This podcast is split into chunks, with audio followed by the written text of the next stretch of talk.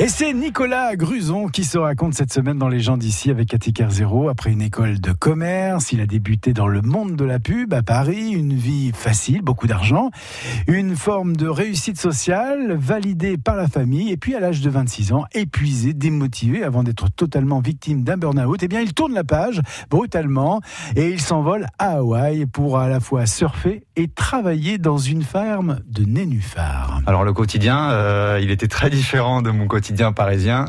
C'était levé très tôt le matin, vers 5h30, euh, 6h du matin. Euh, j'allais souvent surfer. Je revenais à la ferme. Euh, là, je travaillais à la ferme. Donc, c'était du jardinage ou alors les pieds dans l'eau, l'entretien des plantes, la gestion des clients à la ferme. voilà, il y avait toute la vie de la ferme à, animer. Et puis, l'après-midi, planche à voile, kitesurf. Et puis, le soir, bah, on retrouvait les amis à la plage et, et c'est vrai que c'est une vie qui est totalement différente ça fait rêver aussi quand on vous entend, ouais.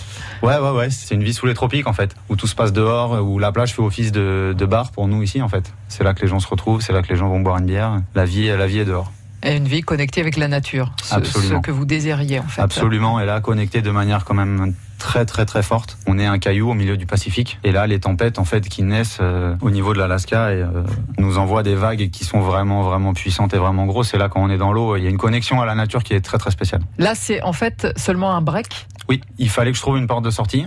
Et c'est ce que j'ai trouvé euh, en me disant je vais partir pendant sept mois. On avait convenu ça avec les propriétaires de la ferme. Je m'étais mis une date de retour peut-être pour euh, que au fond de moi j'accepte plus facilement ce, départ et que les gens autour de moi l'acceptent mieux. Mais très vite euh, j'ai su que ça allait être plus. Donc ça veut dire que vous êtes revenu en France et vous êtes reparti? Absolument. Et du coup je suis rentré quelques mois en France et puis je suis reparti là-bas pour un an et demi. Là vous êtes véritablement installé. Là je me suis installé, ouais. Je me suis installé sans date de retour, avec l'idée voilà de de gérer la ferme euh, et de faire, euh, voilà, de vivre l'expérience à fond. D'entamer une nouvelle vie, quoi. Entamer une nouvelle vie, absolument. Et il y a eu un bémol à un moment. il y a eu effectivement un bémol, puisque si je suis là aujourd'hui, c'est que je suis pas resté là-bas. Mais il y a eu effectivement un bémol.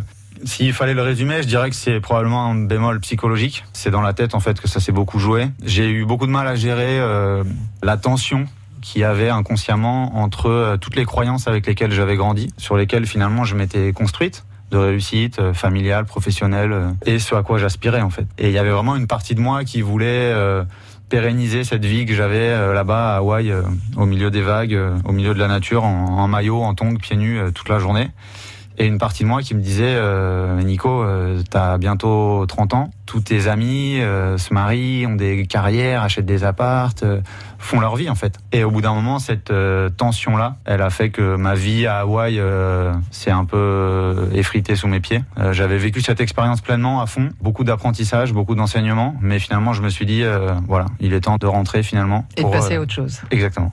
Un retour en France chaotique pour Nicolas Gruson sur fond de rupture amoureuse. Il a alors choisi de raconter cet épisode de sa vie dans un livre Quand je serai grand disponible sur Amazon. Et puis il s'est envolé pour l'Inde à la découverte du yoga et de la sérénité. Il est d'ailleurs euh, désormais ancré à Nantes et donne des cours de yoga. Plus d'infos sur sa page Facebook. Hein. Aloha Yoga Nantes. Les gens d'ici, vous pouvez écouter cette interview en podcastant euh, dans les gens d'ici euh, cette interview sur notre site francebleu.fr.